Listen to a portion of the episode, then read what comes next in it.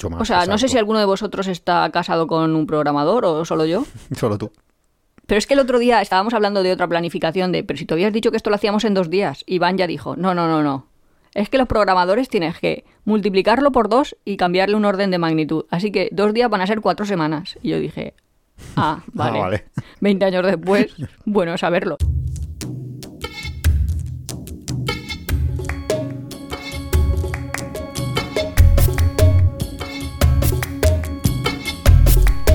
Hola, bienvenidos a Tiempo de Viajes. Somos Iván y Nuria, esto es el capítulo 39 de esta tercera temporada y hoy vamos a hablaros De cómo camperizar una furgoneta. que, vamos, un capítulo de cómo hacer algo por podcast, porque ¿para qué vamos a hacer un vídeo de YouTube? Y Porque lo vamos a demostrar. visto, Esto está muy visto, ¿no? Lo de los vídeos YouTube.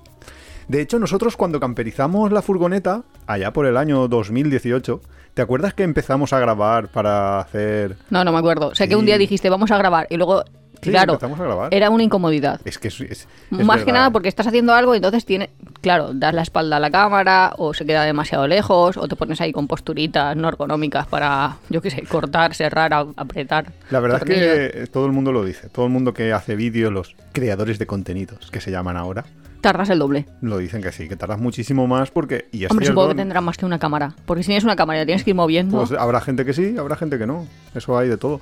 Pero sí que es cierto que tienes que estar preocupándote de variables que en general no te preocupas y, y eso hace pues que vayas un poco más lento. pero es que son variables muy variables. Como, yo qué sé, que no llevas un roto en el calcetín, que estés peinado, que vayas con gafas o sin gafas, pero todo el rato igual, que no te cambies de ropa, pues la cambio de las tomas. Y aquí yo qué sé, pues estás camperizando y es, yo qué sé, después de Semana Santa, que un rato del día hace frío, un rato del día hace calor. Vamos, Bueno, pero yo creo que eso se entiende más o menos, ¿no? La gente... Yo creo que la que gente. lo ve, dice, no, yo creo que si alguien viese por un agujerito nuestra vida, creerían como que el tiempo es súper. Vamos, que llegamos aquí a, a gusanos de tiempo.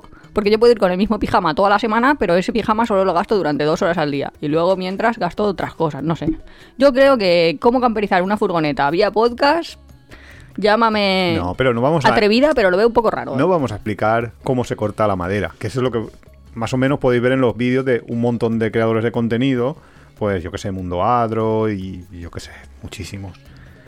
Pero nosotros lo que vamos a hacer es en mostraros que además este va a ser un capítulo súper específico que habrá gente que dirá, pues a mí esto no me interesa para nada y habrá gente que dirá, esto me interesa muchísimo, depende de en qué fase estáis de tu vida de Sí, viajera. Pero la cosa es enseñar un poco a pensar cómo se hace la camperización, porque es que parece que no, parece una tontería que tú dices, mira, pues yo me pongo a repetir el esquema que ha hecho otra persona, o sea, a repetir los pasos de cualquiera de estos youtubers que hablamos, y no, hay que pensar antes, y hay, y hay, que con, como darle una vueltecita a todo, y ahora entramos en eso. Yo creo que todos los viajeros, antes o después, entran en una fase en la que camperizar se lo plantean. Solo que puede ser que se lo planteen muy tangencialmente. Quiero decir, que la gente hace, bueno, no lo sé. Mm, a lo mejor no, pero como que viajan así de mochileros, pero luego ya entran en la fase tener tu propio vehículo, poder desplazarte o, o ver de qué forma puedes viajar más tiempo sin estar gastándote mucho. Que ahí muchos entran a camperizar, pero otros harán, pues lo que hemos dicho, intercambios de casas, o trabajo en granjas, o trabajo en el extranjero, o llámale X, pero muchos ahí sí que entran. Claro, es que cuando quieres continuar una actividad que es costosa económicamente, más que por el coste económico, porque no tienes ingresos, pues Es tirar el chicle, tienes que sí. buscar las maneras de bajarle el, el- el presupuesto. Entonces la gente camperiza o se va de camping, que también Bueno, pero Porque ese- mucha creo- gente argentina, sudamericana y todo esto hacen eso de la, ¿cómo le llaman? pero- Carpita. Pero, yo creo que eso es dentro de la primera fase. Yo, yo creo que eso es el ser mochilero. Yo creo que sí que hay unas fases y, y una es, o sea, la primera es como mochilero, en plan, yo me transporto con mis propios medios y luego hay otra fase que es eh, yo intento transportarme con un vehículo que es mío propio y donde pueda dormir. Pero es que hay una tercera fase que estamos viendo ahora en muchos de los pues youtubers, inf- influencers de estos de la youtuber esfera, no sé cómo llamarle, que es la de yo me monto mi propia casa. Y es que además eh, hay... Sí, sí, nosotros no sabemos si es que nosotros esto, estamos migrando. O sea, yo lo veo ahí como la metamorfosis de los insectos o algo así. De los insectos. No sé, pero que hay fase larva, fase bla bla, fase bla bla, se me va.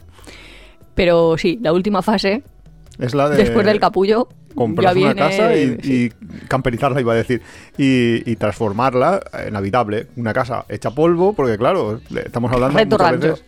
Sí, por ejemplo, eh, que ese es un canal que Nuria sigue. Ha desaparecido. Ah, que ha desaparecido, que seguía. Bueno, la cuestión, que, que es una de las fases, y nosotros vamos hoy a entrar en la del, en la central, en la del medio, en la de los... Porque somos jóvenes y estamos en la etapa mitad Claro. de nuestra vida. Claro. No, esa ya la hemos superado un poco, ¿no? No, no, no. Digo la etapa de la no. camperización. La de la camperización, eh, no, pero estamos ahora en la de disfrute de la camperización. Que Por no hablar de tenemos que estar en reparaciones de la camperización. Bueno, porque verdad, eh, ahí ya no vamos a entrar porque ya son que el verano problemas de está ya- familia. que el verano ya está ahí. Pero bueno, la cuestión, Planificación de camperización. claro. Vamos a, empezar con la camperización, camperización. ¿Tú ¿Qué es? Una pregunta, ¿qué crees que puedo aportar yo a este capítulo? todo, tú, tu experiencia, porque, a ver, nosotros nos basamos en nuestra experiencia. Obviamente la experiencia que nosotros hayamos podido tener será parecida a la de otras personas en algunas cosas y no se parecerá en nada a otras, entonces, pues tú aportarás pues, tu experiencia de cuando estuviste mirándome como camperizaba. Oye, en planificación yo planificaba. Claro. La lista de demandas. Lo, que Nuria dice planificación es lo que yo digo diseño, que es lo primero, lo primero que tienes que ha- hacer antes de, de empezar a, a- a cortar una madera. O sea, para mí tiene cuatro fases esto de la camperización y vamos a entrar una por una, pero serían primero diseñarla, diseño, hay que diseñar bien qué es lo que quieres, luego la implementación, que es básicamente el hacerla, como si dijéramos. Luego los acabados, que es ya, pues ahora lo voy a pintar, le voy a poner una lucecita aquí o le voy a poner esta tontería. Y luego, por último, la homologación, porque si no homologas, estás siempre pendiente de si te pueden multar y de- si no homologas no puedes circular. Claro. Bueno, hay gente que, que lo hace. Hay gente que es muy atrevida, yo que sé. Y hay gente que desmonta su furgoneta cada vez que va a pasar una ITV, por ejemplo. No sé, hay muchas maneras. Luego hablamos de ello. Pero lo principal, lo primero es el diseño. Y ahí sí que puedes tú un poco pensar, o sea, decir que pensaste, porque tú tenías exigencias, porque... Hombre, ya estamos. no, pero eso es lo normal. Yo también tenía mis requisitos. Cualquier diseño de cualquier cosa que vayas a hacer en tu vida, en general, lo primero que tienes que pensar es ¿para qué lo quieres? Claro, es que yo cuando iba a la universidad. no, Remontémonos. no, pero quiero decir que una amiga mía hacía arquitectura y quedábamos con todos los de su equipo de proyectos, básicamente que los sábados hacíamos maquetas. Ahí. Entonces, un poco desde fuera, pero yo sí que tengo bastante claro de cuáles son los pasos que un arquitecto haría Pero antes tú no de eres la que recortaba los árboles. Claro, sí, la. Mi, mi función era hacer así con un musguito artificial bolitas para luego hacer con un palillito arbolitos. Tampoco que... Quiero decir... Pero porque las maquetas eran pequeñas y al final lo llevabas ahí a una impresión y ahí cortaban las maderitas una máquina, que no... Bueno, el caso, da igual. A todo esto porque lo decía, es que Iván se ríe de mí, a mí luego Yo- se me va el hilo no. argumental. Ah, contigo. pero lo que quería decir es que la primera fase que ellos en talleres siempre se lo decían era pues como cuáles eran las necesidades que tenía el cliente. Entonces, pues no es lo mismo que tú vayas a hacer, yo qué sé, un yo qué sé, un edificio para veraneantes, que la piscina tendrá una serie de características, que una residencia donde van a vivir Estudiantes. estudiantes o, o O incluso alto rendimiento. Quiero decir que la piscina, aunque vais, sabes que vas a hacer una piscina, pero ¿cómo va a ser esa piscina? Pues así con todo. Entonces, la parte de entrevista de qué es lo que tienes que preguntar, básicamente es, pero tú para qué lo quieres. Porque Tú- tú- chaval, tú esto, ¿para qué lo vas a ¿para usar? qué quieres esto? Claro, porque la gente a veces es, no, yo quiero poner esta lámpara. Ya, vale, ya llegaremos a la fase de elegir lámparas, pero cuéntame un poco en este espacio, porque al final, todo, toda arquitectura al final es transformación de un espacio. Pues en la camperización es exactamente igual. Eh, En el espacio, y ahí el espacio es muy limitado, ¿qué es lo que quieres Ahí hacer? hay que aprovechar hasta el último milímetro. Claro, y como el espacio es tan reducido, pues cada una de las unidades del espacio tiene que tener múltiples funciones. Y ahí Iván sí que lo tenía más o menos claro, Claro, lo de la multifuncionalidad. Pero antes de, de entrar en qué quieres en la funcionalidad, te tienes que preguntar otra cosa. Que es, prefiero hacerlo yo, prefiero que me lo hagan. Que Hombre, no, puede no, no. ser... No. Hay un factor que es el factor económico, que es el que, el que te va a limitar Eso, muchísimo. eso te lo van a decir siempre.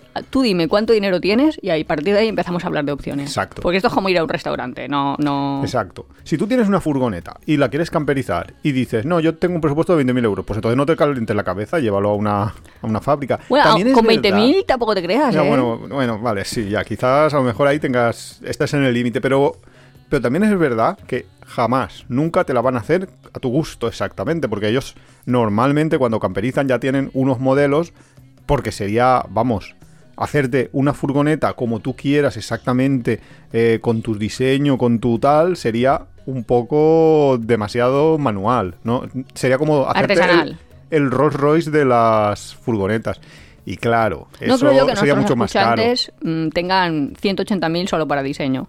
A lo mejor sí, ¿eh? Y me equivoco y me dice, pues sí, pava, pues yo tengo aquí 180.000 euros que me sobran y me quiero hacer una furgoneta con ello. Claro, Pues vale. si te la camperizas tú, pues vas a tener, eh, va a ser muchísimo más barato y vas a tener el diseño exacto que tú elijas, ni más ni menos. No, y que seas capaz de desarrollar. Hombre, sí, pero al final, si te esfuerzas, si te lo curras, eh, tampoco es tan complicado. O sea, puede salir Puede ser mejor de o peor. nada a... iba a decir. Mejor o peor, pero tampoco es tan complicado el cortar maderas y unirlas. Si al final Mm, antes hablábamos del espacio y es cortar maderas y unirlas, pero el espacio, ninguna recta recta. Quiero decir que todo el mundo ha entrado en una furgoneta y si no, cuando entréis os fijáis. Bueno, es que eso también hay que tenerlo en cuenta.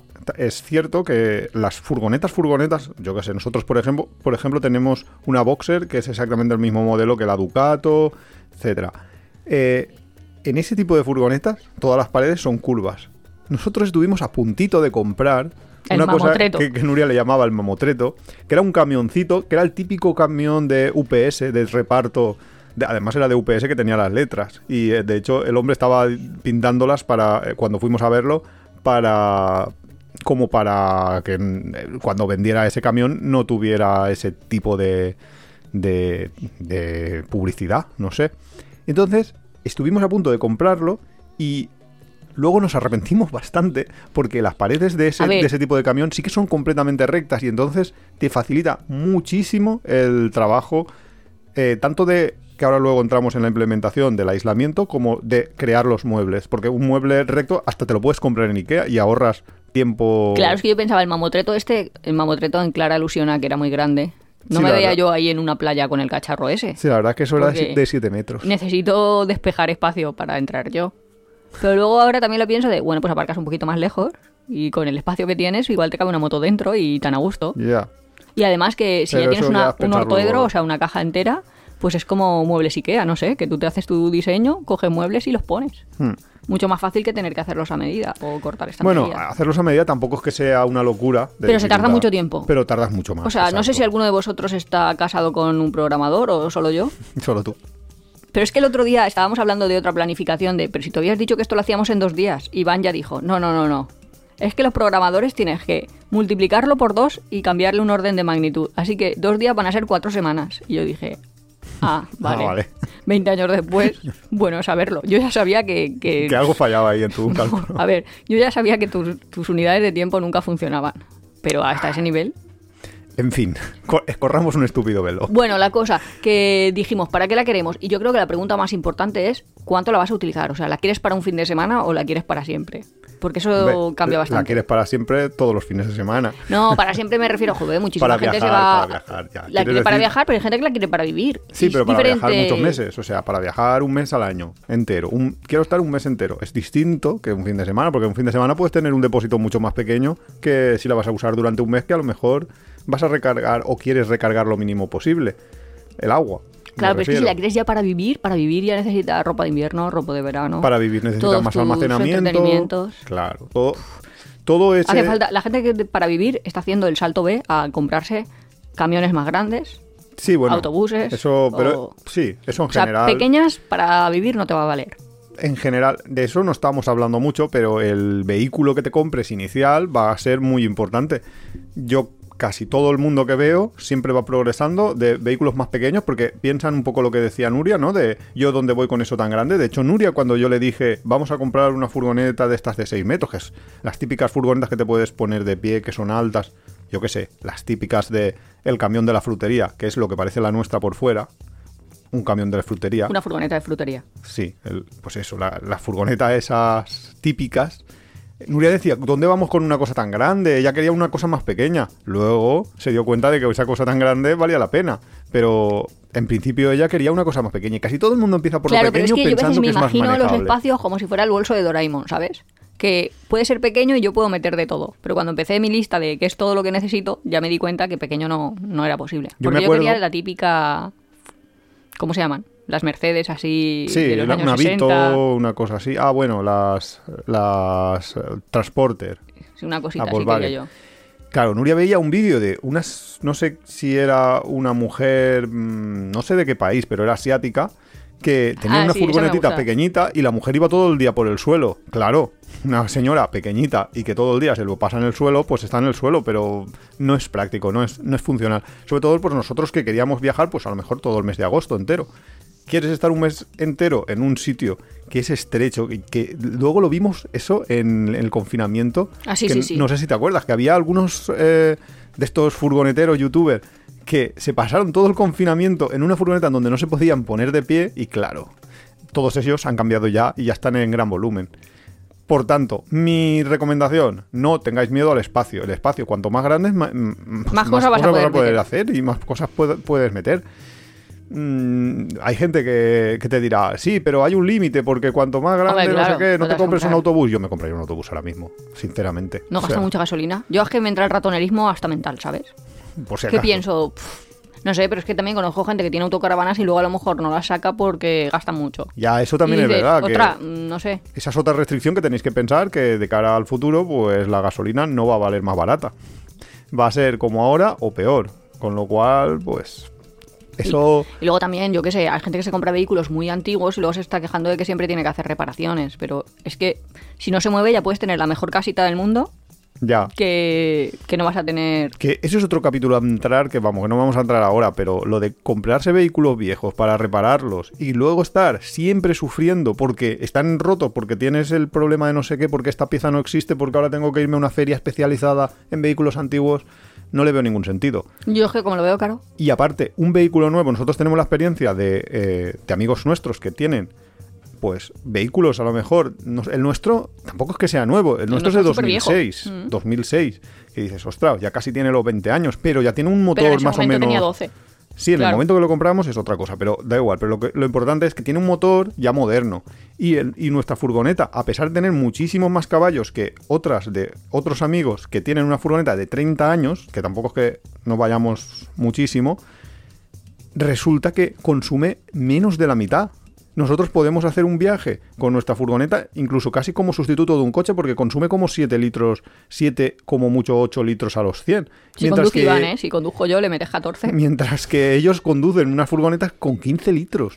Y dices, ostras, con 15 litros a los 100, es que mm, casi que, que- que no, que no lo mueve. Entonces, claro, todo eso tenéis que pensarlo a la hora de comprar. Pero ahora Pero vamos a no, camperizar. eso no es el capítulo de hoy. Exacto. Entonces, camperizar.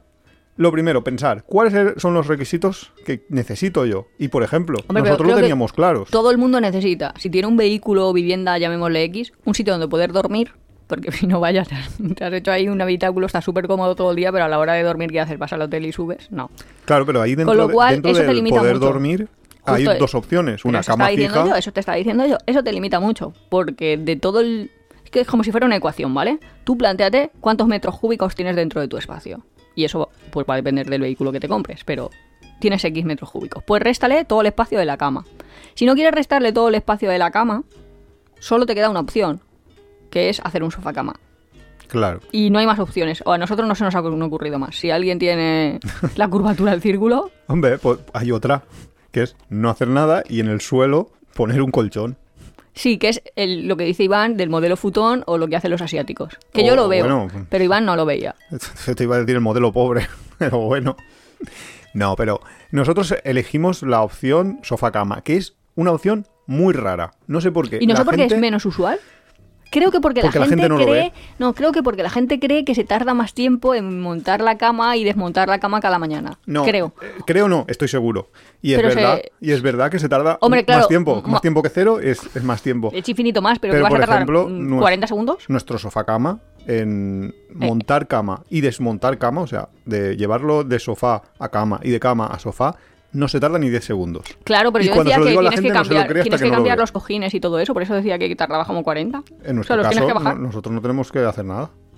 Ah, bueno, los cojines. Los cojines me refiero a la almohada de la cama, que no vas a dejar. Una almohada. Sí, Bueno. pero bueno, pues yo ya Poca soy cosa. realista. La cuestión es que normalmente cuando, y sobre todo cuando vas a una empresa de estas que te camperiza y, o, o te compras una, una autocaravana, nosotros hemos ido a las ferias de autocaravanas, a- al- porque en Feria Alicante hay, de vez en cuando ponen una feria de autocaravanas y nosotros hemos ido para ver los modelos y el 90 y pico por ciento son todas iguales. Son autocaravanas que, o, o las camperizadas, da igual, que entras por la puerta corrediza lateral o, o una puerta normal, entras por tu puerta y tienes al fondo, al final del todo, una, Una- especie una de cama cama, fija. cama fija. Arriba, bajo, un almacenamiento. En el medio tienes un- una ducha que te ocupa un espacio grandísimo. Y en la parte frontal se te giran los asientos y junto con otros dos asientos que miran para adelante con una mesa que hay ahí que se quita y se pone, te haces un comedor. Y eso es el... Bueno, y el fregadero, por supuesto, en la, en la única parte que queda, que es enfrente del baño. Y eso es el 90 y pico por ciento. ¿Por qué lo hacen siempre así? Porque eso es lo más estándar para una familia de cuatro personas. Pero cuando tú eres dos, como nosotros, o cuando tú quieres unas, o tienes unas necesidades especiales o distintas, por ejemplo, hay mucha gente que no tiene baño, o que no, no necesita el baño todos los días, que ahora entramos en eso. Nosotros, por ejemplo, no lo queríamos tener todos los días, porque todos los días no necesitamos ducharnos, porque muchas veces acabas en camping, o no te duchas si y ya está. Si quieres entramos en el baño, pero en el baño de una casa, de hecho, ¿qué haces? Lo que es el váter propiamente dicho, que no sé cómo Y se la llama, ducha. retrete. Lo que es la ducha y lo que es el lavabo. O sea, quiero decir que la gente se asea, se lava la cara por las mañanas, se lava los dientes, eh, tal. Claro, pero en una autocaravana olvídate del lavabo. El lavabo es ahora mismo, es tu, es el, es la pica de, de cocina. Eso es lo que estaba intentando explicar. Ah, pues yo me he adelantado. Que, pero quiero decir, un sitio donde haya un espejo donde guardes tú tu cepillo de dientes y donde tú guardes tu gel, champú y tal, lo vas a necesitar. Una toalla colgada, pues lo vas a necesitar, yo qué sé. Pero luego, la ducha, lo que dice Iván, solo...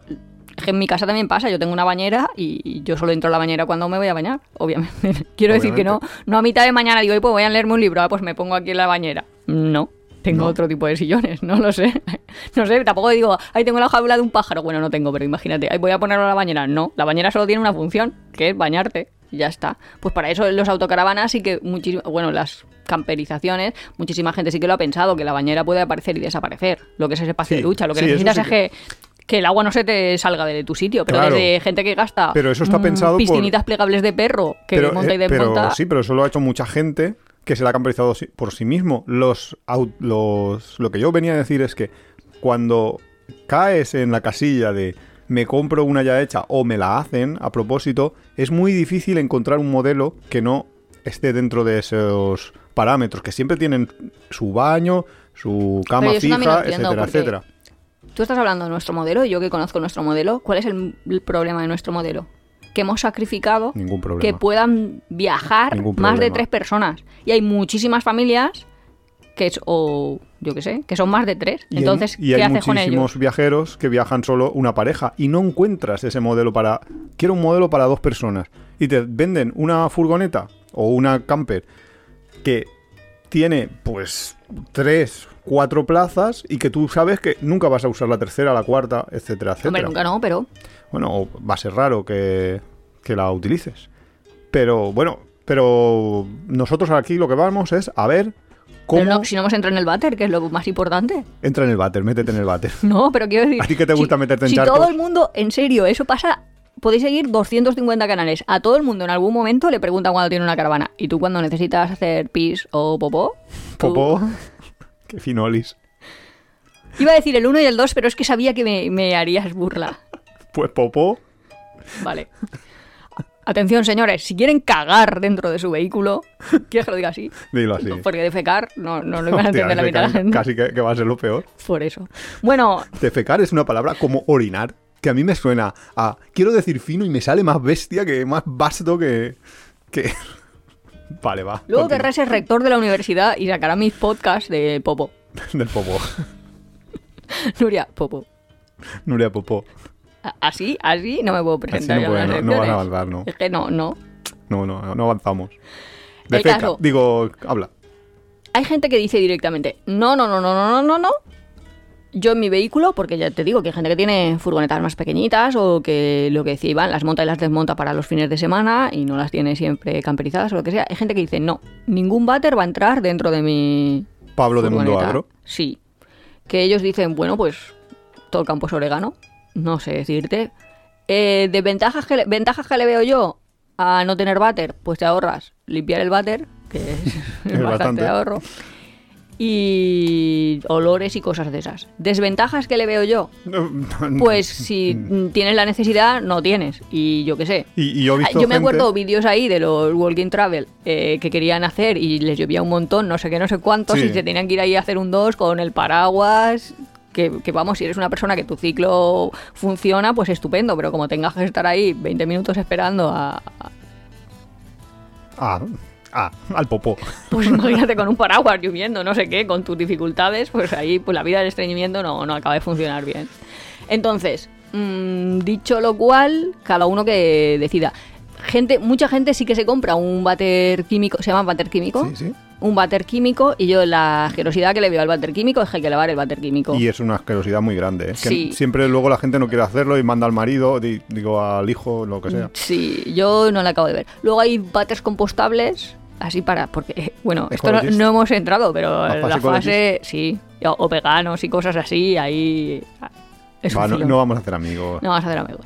Eh, que bien, pero no sé yo hasta qué y punto... luego tenemos amigos, porque claro, esto de, Y no que tener no. que, eh, bueno, eh, Pablo, por ejemplo, lo que dice es, no tengo váter porque yo siempre voy a estar en la naturaleza, me voy, me cojo mi pala, me hago un agujero y ya está. Claro que, Pero si, es que si el oso no necesita, el humano tampoco. nosotros, no- nosotros tenemos amigos que van a ciudades que muchas veces, eh, o, o no van a ciudades, sino que aparcan en un área de caravanas Sí. que está dentro de un pueblo y entonces ahí no puedes coger tu pala y desaparecer. Entonces se pasan toda la mañana buscando una cafetería. No, no para- toda la mañana, pero Hombre, es toda en la mañana plan, no, pero me levanto y tengo que buscar una buscarla. gasolinera, una cafetería para hacer el primer pis de la mañana Claro. y tal. Y yo eso lo veo como súper incómodo de... Vale, y Con si, lo cual, y si tengo- pensar- no, y además, no sé, pero cada uno tiene sus necesidades. Claro, o sea que pensaros mucho, mucho si queréis o no queréis un, un, un poti, un baño o algo así. Nosotros, nuestra solución, nuestra solución, nosotros lo que queríamos era que estuviera despejado, poder abrir las puertas de atrás y las puertas de delante y que hubiera espacio, que corriera el aire, porque sabíamos que, Que el oxígeno... para Nuria, muy importante, sabíamos que nosotros no íbamos a poner ventanas, nosotros solo metimos en nuestra, nuestra camperización, solo pusimos una claraboya y porque nos obligaban, porque por ley tienes que tener una entrada de aire, porque, pues yo qué sé, está así la normativa, entonces nosotros pusimos una única claraboya y todo lo demás lo mantuvimos cerrado.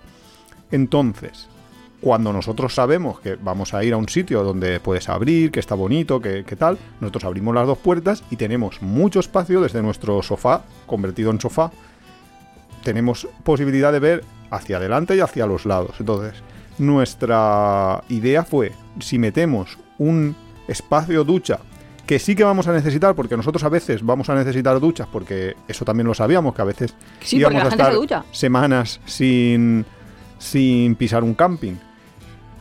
Si metemos una ducha normal y corriente que va desde abajo hasta arriba, te va a tapar vistas y te va a tapar aire. Entonces lo que hicimos fue hacer una ducha bajita que en plan es como si fuera como un asiento más en la furgoneta, un asiento me refiero a un... ¿Una silla?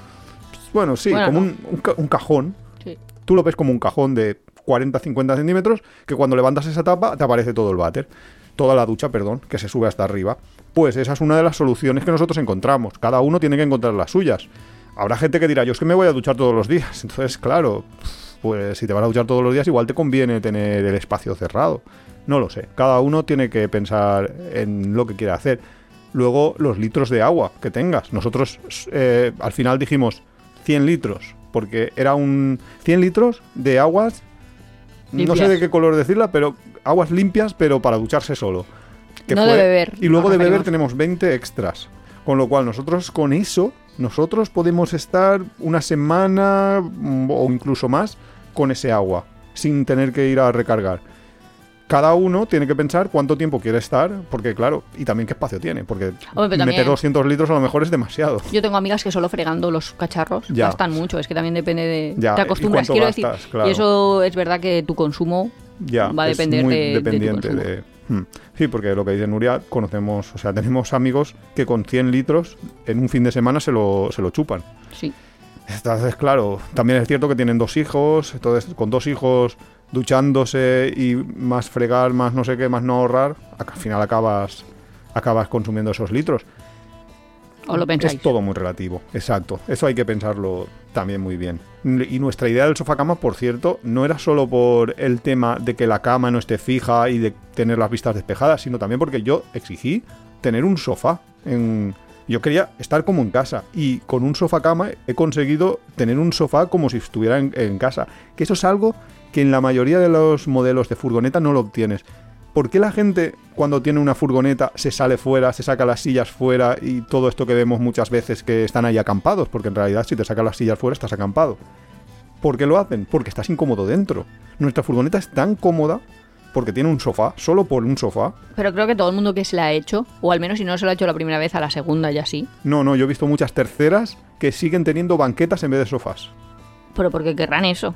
Yo sí que he visto mucha gente que ha dicho, eh, típicos vídeos de mistakes, o sea, cuáles son los errores que hemos cometido en la primera camperización, qué es lo que hemos cambiado cada persona. No sé. Sí, hombre, claro, es que cuando vas evolucionando vas aprendiendo, eso está... Iván y yo me acuerdo que cuando, como no nos hacíamos ahí muy a la idea de, bueno, al menos yo, no soy una persona muy visual, que no me hacía la idea de cuánto espacio íbamos a tener. Nos íbamos, a- estábamos no sé dónde de vacaciones y en una playa empezamos ahí a rayar sobre la arena todos los metros que teníamos. Entonces nos hicimos ahí la furgoneta, solo la planta, claro. Dibujada. dibujada de, ah, pues aquí me levanto, ah, pues aquí, a ver si puedes pasar, ah, pues si yo estoy cocinando, tú puedes pasar por detrás, o a ver, puedes, porque muchos también comentan eso, ¿no? Lo del baile de la furgoneta, que, Claro, que nosotros a veces no sí, que, sí que habíamos visto eso, que mucha gente decía que todo en la furgoneta te costaba el doble, como que levantarte por la mañana, preparar un desayuno, lavarte los dientes, asearte, cambiarte de ropa y salir, te iba a costar el doble que en tu casa. Y nosotros no entendíamos por qué.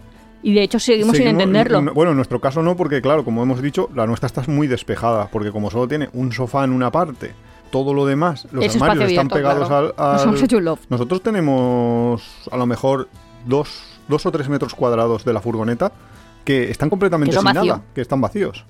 Luego, sí, si, si despliegas la mesa para comer, si despliegas la cama, entonces lo vas perdiendo. Y al final, pues sí que podrías llegar a perderlo todo, pero, pero como todo a la vez, nunca lo tienes, entonces esa es la idea. Pero bueno, lo que sí que ahora me ha recordado Nuria es que cuando vas a diseñar muchas veces parece una tontería, pero dibujarte las cosas y medir las cosas es muy importante. Entonces, hacerte un modelo en 3D en, en el ordenador para ver desde diferentes ángulos cómo se verían las cosas, etcétera, y hacer ese modelo 3D fijándote en la realidad, quiero decir. Por ejemplo, yo no tenía ni puñetera idea de a qué altura está una mesa, pero todas las mesas, eso eh, los arquitectos lo saben, Sí, que, que, está el libro ese, de que hay un libro, exacto, que te dice a qué alturas están las mesas. Pues yo no tenía ni puñetera idea. Yo cogí un, un metro y medía a qué altura estaba la mesa de mi cocina. Yo dije, esta altura está bien.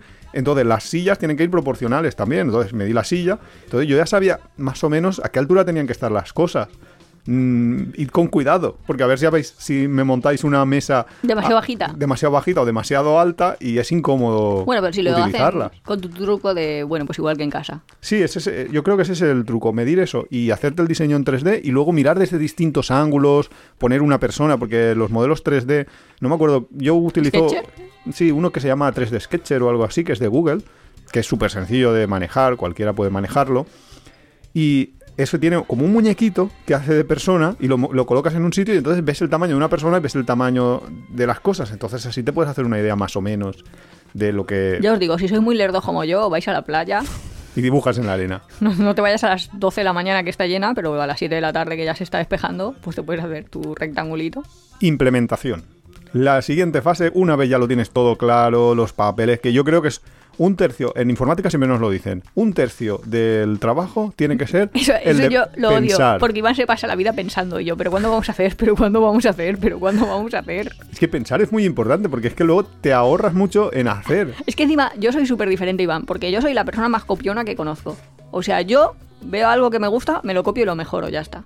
Fin. A mí Nuria me llegó a decir, cuando yo, estaba diferente? cuando yo estaba camperizando, Nuria me llegó a decir, pero ¿por qué estás reinventando la rueda? Y yo, mira, me callé, pero cuando ha visto la mesa, lo... Que, que no hay- yo no he visto ninguna mesa que funcione de ese- con ese modelo, pero cuando ha visto la mesa que funciona y además ocupa mejor mesa del 0,0, se tuvo que callar. La mejor mesa de todas las camper. Me recuerda un poco a un escritorio que tenía un vecino mío allá en los años 80. Es que está inspirada, Tenía, tenía está una cama inspirada. que no sé si lo habéis visto, que sois muy jóvenes, más jóvenes. creo. Soy muy jóvenes.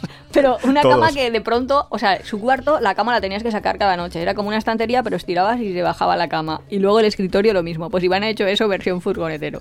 Claro. Yo, ah, no, pero se parece un poco a aquellos mueble bar que había en los Ah, también, 90. Lo que pasa es que los mueble bar tenían como un enganche. Unas cuerdecitas, ¿no? Sí, un enganche, una cuerda o un, o un, no sé, una cosa de metal que aguantaba, pues esto va sin nada, al aire. Es preciosa. Y no es porque la, haya- no es porque la haya hecho yo. El caso, que La fase de hacer. la implementación, la fase de hacer, eh, tenéis que tener en cuenta solo una cosa, que es el orden de hacer las cosas. Y que lo primero, lo primero, lo primero, y súper importante, lo más importante diría yo, que os tenéis que gastar ahí un tercio del tiempo eh, o más, es en, la, en el aislamiento. Así, porque es que muchísima gente, bueno, cuando estábamos hablando de qué es lo que necesitas, dentro de qué es lo que necesitas, de las cosas de, pues necesito un baño, necesito una cocina, necesito un sitio donde dormir, bla, bla, bla, bla, también necesito que tener buenas condiciones, que es lo del oxígeno, que sí que lo hemos dicho, pero lo de la temperatura, tanto para frío como para calor. muy importante. Y la temperatura en un habitáculo solo se consigue vía aislamiento. Sí. No hay otra forma. Porque, hombre, hecho- y luego con calefacción si es que hace frío, pero si no lo tiene bien aislado ya le puedes estar metiendo ahí calefacción. De hecho, cuando no- nosotros, como os hemos comentado antes, Íbamos a ¿no? las ferias, veíamos que las, las furgonetas, las autocaravanas más caras, las alemanas, tenían una pegatina ahí y ponía aislada con XPS. Y nosotros, ¿qué es eso del XPS? Sí, porque veíamos unas y otras y esas siempre te daban ahí como el cataloguito este Sí. y ponía XPS. Y eran las que valían más de 100.000 euros, eran las más caras. Y nosotros, eso del XPS, el XPS básicamente es el poliespan, el, el- esto, lo de hacer bolitas, esto que jugábamos de pequeños, arrastrar, que parecía que nevaba cuando Para arrastraba hacer por la una nieve pared. de los belenes de Navidad. Sí. Estas bolitas, que son un... Blanquitas. Sí, como una especie de... No sé, de plástico, de bolitas. Es corcho todo- sintético. Sí, algo A- así. aprox. Aproximadamente. Pues estas bolitas existen en dos formatos. El EPS y el XPS. El EPS es el típico que nos llega en un paquete de Amazon, en un paquete... No, ahora es que siempre llega como de bueno, aire, sí, de ahora, ahora hacen los de aire, pero bueno, ant- Que te la- las vídeo. teles, las teles sí que vienen con eso. ¿Vale? Ese tipo de corcho, el EPS, eh, es como... Que lo han, Células lo han cerradas, reunido... cada una son una bola. Sí. Son como muchas esferas unidas. Vale, y ahora imaginad que hay una máquina muy grande, muy potente, que lo es... Lo esclafa, comprime y hace eso muchísimo más mazacote. Pues eso es el XPS, básicamente. Es como esas bolitas, pero a lo, a lo bruto, apretadas. Sí, en, todas en en una única pequeño. unidad, yo creo. Y claro, eso es... eh, Eso yo- es lo de las cámaras frigoríficas de también los camiones. Sí, bueno, a veces tienen EPS y a veces XPS, eso depende. Porque claro, es más caro, es un poco más caro. Tampoco es mucho más un, caro. Es un poco más caro, tampoco mucho, pero bueno, es un poco. Y yo, claro, cuando miré, miraba lo del aislamiento, veía que eso tenía, eh, ah, porque todo lo, lo que es el aislamiento se, se mide con unos determinados factores, que es cuánto penetra el calor, el frío, etcétera, etcétera. Entonces, yo veía que eso era lo mejor, que las furgonetas de 100.000 euros lo tenían, yo dije, bueno, pues blanco Claro, y en botella. Iván dijo, vamos a poner XPS. Y eso tiene un problema. Claro. ¿Y cuál es el problema? Que todo el mundo pone una cosa que se llama Kaiflex, que es Sí. flexible y es modelable y es un adhesivo y eso se pone en un momento. Que es una cosa negra, así como si fuera una es especie como, de... sí, como el corcho, pero mucho más blando. Y se pone tan fácil como forrar un libro. Sí, es como forrar un libro al final. Solo lo del que Kyflex. tiene 5 milímetros. No, No, 11? no, no. Tiene ¿Centímetro y o, o medio? 10 o 20. Vale. Normalmente de 20 para Ah, vale, bien. pues 20. No sabía si 11 o 20. 20 milímetros de 2 espesor. centímetros, Pero se pone fácil. muy fácil. En las curvas de una furgoneta con curvas. Por eso Claro. decíamos antes que nos arrepentimos mucho de no tener una recta, con todas las paredes perfectamente rectas, porque meter No es que nos arrepentimos, es que durante el proceso de hacerlo nos dimos cuenta de las dificultades. Claro, porque meter un corcho que es plano, Rígido. rígido, en rincones es muy complicado. Es muy complicado. Se consigue, al final lo, lo metes, pero hay rincones donde es imposible. Nosotros es que la verdad es que, no sé, a mí me salió la vena física un poco también, pero nos obsesionamos bastante por lo que eran los puentes térmicos, o sea, que no hubiese ninguna zona, o sea, que si iba a aislar todo, pues que no de pronto por algún sitio me entrara calor. Claro, Más que nada es porque que vivimos en una zona de calor y sí.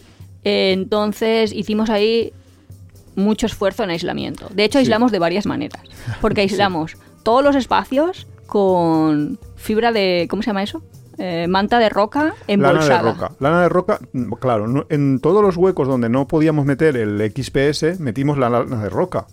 que es un buen aislamiento, pero tiene que ir bien embolsado para que Sí, no pierda que sí, que si características, etcétera, eh, etcétera. O si le entra humedad, pierde las Sí, si se características moja, y pierde tal. las características. Que estábamos nosotros en nuestra urbanización y la gente pasaba porque es que parecíamos nosotros de un cárter, ¿sabes? Porque íbamos haciendo lana de roca embolsada, que parecía ahí balas de hachís realmente, en, en flaquito. Y Yo- encima la escondíamos dentro de la sí, furgoneta. entonces las íbamos escondiendo por todos los nervios de la furgoneta. Que ya vino un vecino ahí, que eran unos ingleses, vinieron ahí disimuladamente, pero en plan, ¿esta gente qué está haciendo?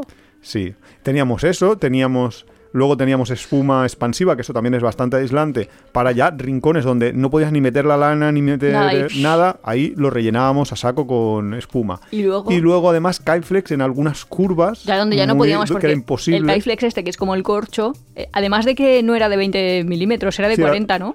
Ah, estás hablando del XPS. El XPS, sí. nosotros gastamos de 40. que era como súper grande y además teníamos que ir haciendo las curvas, entonces teníamos que irle quitando una, un poco por detrás para que quedara la superficie recta en, en la cara interior. Sí, es complicado. Bueno, Pero bueno, complicado, costoso, de Sí, tiempo. costoso. De hecho, yo ya te- yo he dicho un tercio, pero nosotros, eh, el primer verano, nosotros compramos la furgoneta como en abril y nos fuimos en verano. Ese primer verano nos fuimos sin homologar, sin nada. No teníamos abierta ni siquiera la claraboya de arriba. No teníamos nada porque nos habíamos pasado todo el tiempo, esos cuatro meses, aislando. Bueno, primero comprándola, bla, bla, ¿no? Bueno, comprándola la compramos en abril. Eso es lo que he dicho, abril y nos fuimos en agosto eh, aislando todo el tiempo. Ese tiempo Bueno, no, no, para aislar. mucho tiempo diseñando, no nos volvamos locos. No, Bueno, ya decir, lo teníamos medio meses di- diseñada, Ay, pero bueno. ¿Qué va, qué va, qué va? A- a- aislando nos pasamos A- Aislando nos pasamos días. Y ahí yo sí que... Y de hecho, cuando nos fuimos ese agosto, todavía no estaba acabada de aislar. Porque hay otra capa que no hemos dicho y es que le pusimos Luego le poníamos mantas una, de esas de, una manta térmica, de las típicas de- mantas estas. de la ambulancia, vamos. Sí, de como Plateadas. papel de plata, sí. Que conjunto con una barrera de, de aire para que. Lo interesante, Es que nosotros le llamamos la NASA y es porque realmente estamos haciendo un cohete espacial un poco sí. en una furgoneta de 12 años y la estábamos ahí transformando en un cohete espacial. Pero lo bueno, nuestro aislamiento funcionó porque muchas veces nosotros estamos dentro de la furgoneta y estamos tan ricamente, mientras que otros con furgonetas de las fabricadas por la marca tal, eh, tienen que salir porque dentro hace un calor que te mueres. Entonces, en ese sentido, el esfuerzo yo creo que vale la pena en dedicar lo máximo posible al aislamiento. Yo la verdad es que de toda la parte de realización, montaje, no sé qué, no sé cuántos, no me encargué, se encargó Iván porque luego venía ahí electricidad, fontanería, esas cosas que yo no... Claro, tenía la, siguiente fase lo que tienes que pensar, también un poco cuando estás aislando, porque muchas veces eh, los cables es mejor tirarlos por dentro de los nervios y aislar luego por encima. También es verdad que si lo haces así, os- os- puede ser que luego si tienes un corte de un cable sea difícil el rescatarlo y todo esto, pero bueno, eso ya cada uno que se piense un poco y que vea los vídeos por ahí, que, hay un montón de vídeos de cómo se implementa la- lo que es la construcción de la furgoneta, pero en la siguiente fase que es esa, es meterle electricidad, hacer que los cables vayan todos a un determinado concentrador, que es el que te da la energía a partir de una batería, bla, bla, bla, bla, bla, bla, pero eso no lo podemos explicar Es que en un podcast yo también lo en un pensaba. de, podcast, esto sí que es imposible. Yo no lo he entendido todavía y lo he visto en directo 80 veces Claro, eso es... eh, y, y creo que tienes que saber un poco de electricidad. Bueno, un poquito, pero tampoco... A, ver, yo qué sé, sí, un poco sí que tienes que saber de electricidad. Pero hay muchos esquemas ya hechos, hay mucho... hay- ya está muy trillado porque hay, hay muchos, muchos youtubers que han hecho vídeos y lo explican bastante bien y... No sé. Luego también hay que leer, o sea, evidentemente tú no te puedes plantear el... Voy a hacer una furgoneta de la nada, eh, voy a camperizarla sin tener eh, ni idea y encima no queriendo leer nada. Tienes que leer, yo qué sé, tienes que empezar ahí a entrar en los foros, en el de Furgo VW, que es muy interesante y hay sí, mucha porque ahí gente que preguntas ayuda. y también te responden. Claro, y ahí hay mucha gente que te ayuda y no sé, y tienes que leer un montón.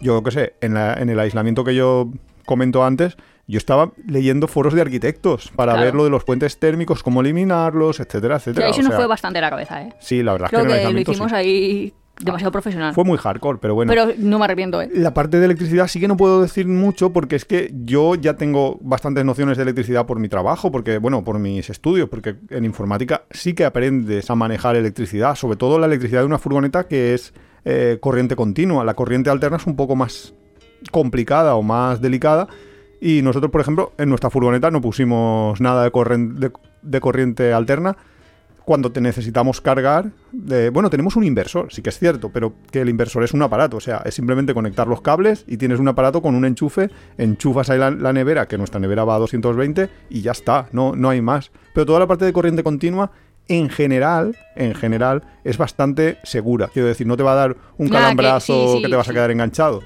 El único tema que tienes que tener en cuenta, y eso te lo dirán en todos los vídeos de implementación, es que tengas eh, cuidado, eh, sobre todo en los cables que, el- que eliges, que- porque si los vas a elegir demasiado finos, es posible que se calienten, se lleguen a quemar y entonces te pueden provocar un incendio. Pero bueno, dejando de que te puedan provocar un incendio dentro de una furgoneta, mm, todo lo demás mm, no, no hay mucho Bueno, problema. esa es otra. Iván dice que no hay mucho problema, pero luego habían unos tienen unos cables súper gordos. Y yo, ¿para qué hace falta un cable tan gordo? Porque Porque- es más rígido, más difícil de pasar y más de todo. Y él, no, porque hace falta, porque... Hay calculadoras por ahí, por internet, donde te calculan a partir de los metros de cable y la intensidad de corriente que va a pasar para tu voltaje, que es de 12. Bueno, puedes hacerla de 24, pero normalmente es de 12. Te calculan el calibre del cable. Y yo siempre respeté ese, ese cálculo y fui generoso incluso con ello, porque a veces es mejor prevenir que curar. Y luego poner muchos, muchos fusibles en los cables. ¿No se podía hacer como mejorando la resistividad? O sea, disminuyéndola. En Vamos vez de cables de cobre, no podíamos poner cables de plata o de oro no sé qué será mejor conductor. Ahora cables de oro, pero tú que eres rica, No, pero lo estoy pensando. Podían hacer algo así para no tener ese cablote que no podía pasar. Que, que No. parece que no, pero pasar de parte a parte es. Pero es que a veces ha- hay que sacrificar cosas por, por la economía. No sé. Hablando de física. Nuevo podcast. Bueno, la cosa. La cosa que... Que electricidad lo hace. La electricidad... Fontanería no hace falta la, fon- mucho. la fontanería, Fontanería es es- bastante sencilla. Es, Ahora nos estarán fontanería- escuchando tres fontaneros y dirán, no tenéis ni idea, chavales. No, yo creo que hasta los fontaneros lo reconocen. Que la fontanería no es una cosa complicada. La fontanería es más... Una vez La fontanería conoces... es súper simple. No tengo, mm, te duchas con agua fría y ya está. ¿Que tiene mucho frío? Mm, te calientas un poco Bueno, pues con una un olla calentador. y la juntas. Bueno, pues pones pues un yo no tengo calentador, que lo No, bueno, tú no tienes porque tú viajas por verano. no, pero la, la fontanería es bastante simple, es simplemente conocer un poco lo de los calibres, eh, los, las piezas que son compatibles, conocer cuatro piezas y para una furgoneta no tiene mucha, mucha historia. Vamos a dejarlo para una furgoneta. Para Sí. el resto ya hablamos, pero para una furgoneta. Y luego la, la otra cosa de implementación que se necesita es el- los muebles. Eh, los muebles. Uy, los muebles, hemos llegado aquí casi al final del capítulo. Parece que no, pero montar muebles es, pues... Pues montar muebles. No sé, Es- es... en ese momento en el que te das cuenta de que todo lo que has hecho en EGB y en tecnología del instituto de cola sierrita, no sé qué, no sé cuánto, que pensabas, ¿esto yo para qué lo voy a usar en mi vida? Pues es mucho más útil que otras cosas. Sí, y la también verdad te das que cuenta. manualidades, yo si tuviera un hijo, yo lo llevaría bastante a manualidades, que hagan cosas que... Y también te das cuenta de que por algo se inventaron las paredes rectas en tu casa. Porque es complicadísimo cuando tienes que hacer una un mueble de cocina en el que el Me culo imagino- hace una curva. Me imagino una señora cromañón diciéndole al marido, nos tenemos que mudar, estoy harta de la cueva. Y el marido ya solo por no oírla ya dijo, mira, me pongo a poner aquí ladrillos uno al lado del otro, solo por no escuchar a esta y las paredes curvas. Y así se pues, desarrolló, Yo creo que pasó por algo así. ¿eh? pasó así. Estaba la mujer ya sin duda, ¿eh? hartísima. Sin duda. Dijo, aquí no, aquí no puedo vivir más. Pues eso, que eso es lo complicado. Pero básicamente es cortar madera, unir madera, luego ya hay que ver cómo Claro, se une luego, la madera. luego te pasan cosas súper raras como, no, Iván, no, que este, este mueble sobresale más de un lado que del otro. Sí. Y él, pues no, pues es porque la pared no está recta. Y yo, bueno, pues será porque la pared no está recta, pero tendremos que cortarlo. No puedo tener un mueble pseudo triangular. Claro, si esto es como una caja de zapatos, tiene que ser normal. Además, os recomiendo una cosa muy interesante, que es que trabajéis sobre una superficie nivelada, no como nosotros, que en nuestra calle hay una, una cuesta, un poco de Sí, cuesta, cuesta. y entonces todos los, los niveles, todos los calibres, todo, todo eso te, te, te- te Hasta que nos dimos cuenta vida. que era que eso, nuestro nivel de suelo ya estaba inclinado. Claro, eso yo os lo recomiendo, iros a un sitio plano. Además, en- en haciendo la furgoneta aprendimos un dicho, que creo que en español también existe, ¿no? De ¿Cuál? mide dos veces, corta una. Sí, sí, eso es interesante. Sí. Que eso yo lo pensé sobre todo en el momento, porque el momento más estresante de, de montar una furgoneta es en el que dices, ostras, que tengo que cortar la chapa exterior. Ah, sí, sí, sí, sí. sí. Cuando tienes que hacer en eso- realidad parece una botella de cerveza o una lata de Coca-Cola, que Sí, se corta es fácil, bastante ¿eh? fina, sí. Que tú Hombre, dices- es mucho más gorda ¿eh? que una lata de Coca-Cola. Sí, vale, pero tú bajo la sierra Pero esa, vas con la sierra y te la corta, claro. Sí, sí, sí, sí, hombre. que dices, madre mía, si esto es una hojalata. Sí, es una hojalata un poco gordita, pero, pero hay poco ahí. Y ese momento te, te da mucho estrés porque dices, ostras, que como lo haga mal, la lío mucho porque estoy abriendo un agujero de 40 por 40 eh, En el techo, ¿sabes? Mi furgoneta, que es toda mi inversión. Que no sé, que es bastante. Entonces eso acojona bastante. Si. Luego no es tan difícil, pero si, si, si tenéis mucho miedo, pues no, igual lo podéis hacer. llevar a. Hay gente que, claro, nosotros no, pero hay gente que justo el agujero se lo se lleva lo llevan a hacer, claro. Es que, es que yo lo entiendo también, ¿eh? Porque es bastante cojonante. Y luego ya la siguiente fase, una vez tienes los muebles, tienes todo, es los acabados, que es pintar, Hombre, pensar qué telas, a mí ahí sí cómo que, forras. ahí sí que participé, eso lo vi claro, fácil. por eso. Bueno, E- fácil. Eso es decorar. Es decorar, es Y decorar. es también, decorar hogar. También es elegir las, los acabados. Nosotros, en, en vez de pintar, nosotros teníamos. Porque, claro, para cubrir todas las, todos los, las- los paneles donde tienes el, eh, el aislamiento, nosotros pusimos madera y hay gente que lo que hace es pintar esa madera o poner una madera así más bonita. Nosotros lo que hicimos es poner telas y utilizamos tela de lona de, De esta toldo. de, de toldo, ¿no? Mm. y que es una, una lona bastante, una tela bastante resistente y bastante agradable y, y ya está, y, y elegimos eso, pero cada uno pff, que, que elija lo que quiera, que eso sí que ya es a gusto. Yo creo que para decorar todo el mundo lo hace, ¿no? Como Mm. que la, la regla de los tres colores, de no te pongas 87 colores porque si no tu ojo se va a volver un poco loco. Bueno, tu ojo no, tu cerebro. Y nada, coges tres colores que combinan. Hay, hay un montón de reglas, pero vamos, que la gente se lo mira en Pinterest y, y ya está. Pues Que hay ahí el 20, el 30, el 50. El 50% del tono predominante, que en nuestro caso diría que es el blanco. todo eso yo no tengo ni idea, ¿eh? Eso... Pues eso es como está hecha nuestra furgoneta, Peque. Bueno, pero tú lo habrás elegido, yo, yo elegía, eh, ¿te gusta esta tela o esta? Yo, esta, ya está. Pues nosotros Adelante. tenemos ahí 50 de blanco, eh, 20 Sí. 30 de tostado, que es A como ver. en marrón, que el edredón luego también es...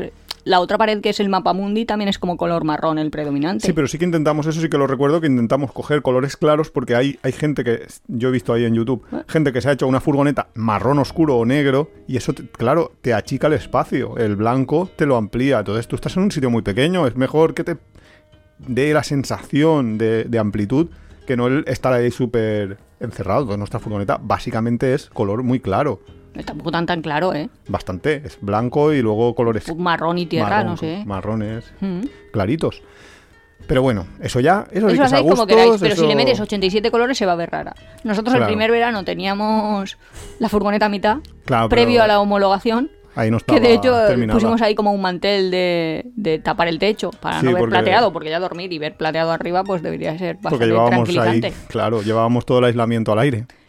Y no sé, sí que teníamos colores como más oscuros y sí que es verdad lo que dice Iván, parecía más pequeña. Sí. Porque era toda marrón oscuro. Y luego ya pasar a ser blanca, pues mejor. Conclusión, vamos, lo que os dé la gana. Eso digo como queráis. Y luego ya la última fase es la fase de la homologación, que la homologación a nosotros nos daba muchísimo miedo y luego La- resultó sí. ser una chorrada, porque eh, ni siquiera, o sea, nosotros pensábamos ahí que te iban a, a hacer una... Primero que tenía que venir el, el El homologador, el ingeniero, Bueno, es que pagas a para que haga absolutamente nada. Claro, bueno, pagamos Un a uno para que cogiera un, documento que ya tenía Porque y hicieron copia-pega, mal hecho, porque no, no puso las características correctamente de nuestra Pero es que furgoneta. nuestro documento ya era un documento. También es verdad que Iván es ingeniero, quiero decir que, que tú ya habías hecho un documento. Sí, yo le pasé todo un documento con todo lo que habíamos hecho, etcétera, etcétera, y, y- él hizo el copia-pega del Sí, suyo pero que yo oficial hice- y ya hicimos está. ahí los sketch de cómo estaban los muebles, como todo, a capas, a colores, y el hombre es que lo redujo, redujo nuestro documento y Claro, porque él tenía que entrar dentro de su esquema de homologación. La cosa que paga 600 euros por la nada, Bueno, no son 600, son Da igual. 400 no sé cuánto de una cosa, 300 de la otra y luego la ITV. O- Pero vamos, más, básicamente nosotros lo que hicimos es contactar con una empresa de homologación, que creo que era andaluza, creo que estaban en Andalucía. Nosotros le enviamos todo por email, ellos nos, da- nos dieron un documento, ellos pidieron una cita en una ITV, nosotros llevamos el vehículo a una ITV. Todo esto no había visto nadie en nuestro vehículo, solo con lo que nosotros le habíamos contado y las Ah, fotos que le habíamos fotos, dado. ¿no? Las fotos sí, por supuesto, pero nada más. Y fuimos a la ITV acojonados de en plan a ver qué miran y los hombres, los chavales. Porque Es los verdad, chavales los que chavales. estaban allí mirando la furgoneta estaban más, ostras, qué furgoneta más rara, nunca nos había llegado Sí, sí, pero una homologación de algo así, no como sé nosotros qué, cuando como vamos flipando. a la feria. De, ay, se mueve. Ah, mira, que este armarito se cómo han hecho transforma, la- la que se transforma en mesa, justo. Ah, mira, que aquí sale una bañera. Y, y fue como un trámite, en plan, media hora, no sé qué, eh, O sea, mirando la miden la altura total. Sí, mi- miden, sí, porque luego lo que tienen que el poner. neumático sea el neumático que toca, yo qué sé, algunas cosas de seguridad sí que mira. Sí, O y- que todos los cajoncitos no se abran durante la marcha. Y porque tienen que poner una pequeña descripción en tu hoja de, de- en la hojita esta de verde de la ITV. Pero vamos, que es como una práctica de Pero laboratorio. Una tontería, o sea, y nosotros acojonados, hay mucho tiempo de, ostras, nos van a mirar, nos van a hacer, no, no sé qué. Y luego, y lo contentos que estábamos, nos dijeron ahí, todo bien, todo bien. Vale, ya podéis Claro. circular toda la vida. Ya tenéis un vehículo vivienda. Y ya está, y es que no hay nada más. Eso es todo Hombre, lo... lo que sí que recomendaría a la gente es que se leyese qué es necesario para que sea considerado vehículo vivienda. Porque en España somos muy de. A lo mejor nos está escuchando alguien de otro sitio y no, pero aquí somos muy de normativa. Lo que decía Iván. Por ley tiene que haber una ventana. Y esta ventana tiene que medir mínimo no sé cuánto por no sé cuánto. En Pues realidad, esa es la ley. sí, en realidad eso es lo que tenía que haber hecho el ingeniero. Lo que pasa es que nosotros ¿Cómo no? nos Sí. pusimos a, a camperizar, tardamos la vida en camperizar y luego cuando contactamos con el ingeniero, entonces pues es verdad que no tuvimos esa guía. Entonces nos- lo que tuvimos que hacer es muchas veces el recurrir a, a foros, a la ley directamente para Sí, pero si lo hacen al revés es más rápido. Claro, dan si, tú toda la preguntas, normativa. No, pregunta simplemente, mira, quiero hacer esto. Cuando tienes el diseño Es que si tú de 3D. pronto dices, no, yo tengo una furgoneta y no, yo siempre voy a comer en restaurantes, no quiero tener mesa. No pongo mesa. Pues no, no puedes. No te van a homologar un vehículo vivienda que no tenga una mesa. ¿Por Claro, qué? lo que pasa es que lo que No te dicen es eh, cuando vayas a la ITV para la homologación, como llevas una necesitas mesa una mesa, te llevas una mesa camping y ya está. Pero que te quepa, porque a ver si nos han dejado espacio. O aunque sea una mesa en algún sitio por ahí encima te Sí, va a pero caber. que solo lo decía a modo anecdótico porque alguien si no lo ha vivido no sabe de la de tonterías regulatorias que se han de cumplir, pero realmente tiene cierto sentido porque es que eso acaba siendo o te la han homologado como que es una vivienda. Sí, y es tu vivienda en Y realidad. es una vivienda, y tiene que ser una vivienda. Conclusión. Bueno, tiene que ser. que tenéis que pensarlo muy bien. Y también, eh, a ver, nosotros cuando pensábamos cuánto tiempo nos costaría, No pensábamos que iba a no ser tanto. pensábamos que fuera tantas un, discusiones. un proceso tal, pero es que costó sangre, sudor y lágrimas. Y, y- y las tres cosas, ¿eh? No, no una solo. Tardamos como un año Pero y pico Mucha, en mucha hacerla. gente que está reformando casas dice lo mismo. Me dice, es que tienes que tomar tantas decisiones porque realmente son decisiones como muy tontas, pero en ese momento las vives como que, no sé, elegir los tiradores de los armarios es... Ah, tengo un problema esta tarde, tengo que conseguir elegirlos. Problemitas del primer mundo. Sí, que luego lo piensas y dices, che, pues, ¿qué más dará una cosa que otra? Pero es todo el rato tengo que estar eligiendo cosas. Y eso en una casa debe ser. Que bueno, que a- habrá gente que le guste y habrá gente que no. A mí me gusta. Lo que pasa es que a mí lo que no me gusta es la parte de lágrimas. En plan, tener que discutir con tu pareja de este tirador o el otro. Eso es lo peor. Los grifos en, Que yo ya había un en momento- aluminio o en negro, en aluminio brillante o en mate. Y que dices, Dios Claro. mío, yo qué sé. Esas Y- cosas son las que me matan. Pero es que no, yo, yo ya pero es que a mí sabes lo que me mata. Me da igual una cosa que otra. Es que yo soy poco tiquismiquis en ese sentido. Pero por favor, ¿Poco? todo Sí. igual. No puede ser un grifo negro, un grifo en aluminio, un grifo en no sé qué. No, es que están a 60 centímetros de distancia. Que no es como en una casa que aún dices, bueno, pues en el grifo, el cuarto de baño de arriba me lo hago en negro y el de abajo me lo hago en blanco. No lo sé, es que está todo muy cerca. No vamos a hablar de crisis matrimoniales, pero... ha- han hubieron, habido- hubieron, hubieron, ¿eh? En la nuestra sí, pero es que han habido casos... No, no, no decía en la nuestra, tonti. Ah, como En el de Walking. Travel, sí. Pero sí, mucha gente... Que lo- estuvieron a punto. Que también dicen eso, ¿no? Como que una mudanza es una de las situaciones más estresantes en la vida de una persona. ¿Qué piensas una mudanza? Pues total, mudarse. Lo metes en cajas y te lo llevas. Pues no sé, no le veo yo tanto. No, pero yo sí que Nosotros había- hemos hecho algunas mudanzas en nuestra vida y yo no lo he visto No, traumático. tampoco. No, no mucho. Yo sí que me acuerdo, pero yo sí... en la- o sea, lo he visto trabajo.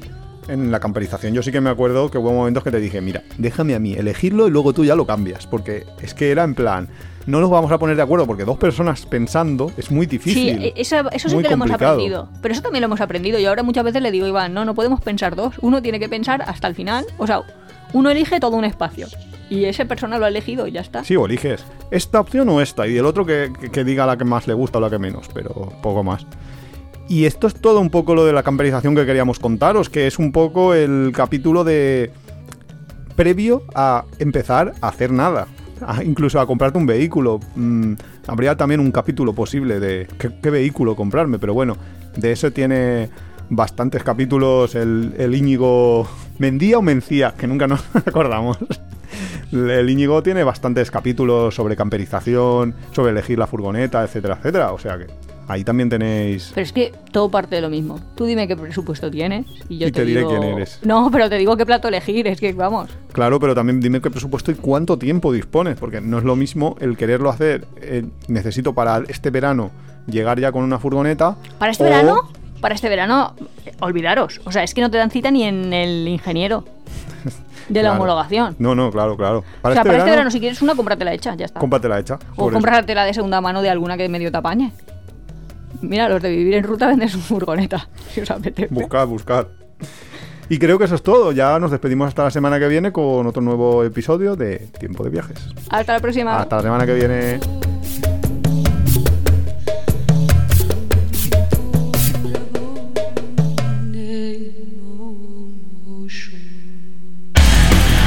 Si te gusta nuestro podcast, apóyanos en las redes sociales, coméntalo, compártelo, nos ayuda a crecer y sobre todo nos encanta recibir vuestros comentarios y sugerencias.